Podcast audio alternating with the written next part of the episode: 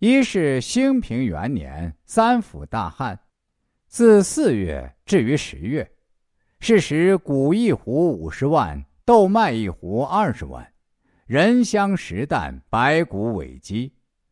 帝使侍御史侯问出太仓米豆，为饥人作糜粥，经日而死者无降。帝疑父序有虚。乃亲于御座前粮食作谜，乃知非实。自是之后，多得全记。二是初平四年九月甲午，是儒生四十余人。上帝赐为郎中，赐太子舍人，下地者罢之。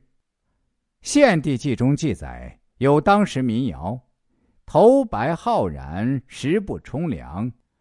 果衣千长，当还故乡。圣主悯念，惜用补郎。涉世布衣，披服玄黄。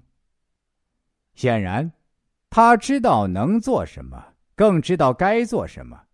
在兵荒马乱、烽火硝烟的年代里，能想到国计民生，也就算难能可贵的了。可是离开洛阳，迁都于许昌后，在曹操的势力范围内，刘协连这点作为也没有了。非不为也，乃不敢为，不许为也。曹操需要的只是一个受摆布的木偶。于是我们在《三国演义》的许田打围中，看到曹操的狂妄嚣张，看到刘协的隐恨吞声，看到关羽的怒不可遏。看到刘备的小心翼翼，曹操此举本是一场测试，果然就有了衣带诏复辟事件。范晔的《后汉书》中一点不带感情色彩的写其结局：建元五年春正月，车骑将军董承、偏将军王福、乐骑校尉崇吉。受密诏诛曹操，后来事情泄露，曹操杀董承等夷三族。曹操绝对不是吃素的，他当然不能允许木偶自行动作，跳出来向他挑战。夷三族当然要比夷九族杀的人少，但也总有几百口子吧。曹操没有办法杀掉主犯刘协。甚至不敢动他一根毫毛，很可能觉得相当遗憾吧，遂有了范晔在这篇刘协的传记中接下来的一行字：“秋七月，立皇子冯为南阳王。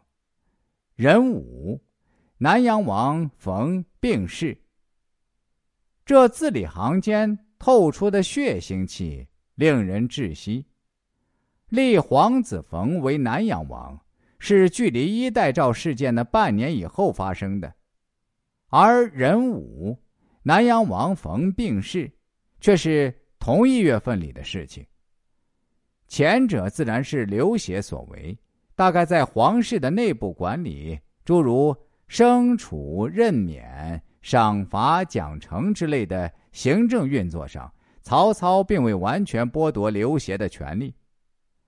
刘协为防不测。立了刘冯为南阳王，不致断了汉朝的香火；后者则绝对透露出来曹操的个人风格。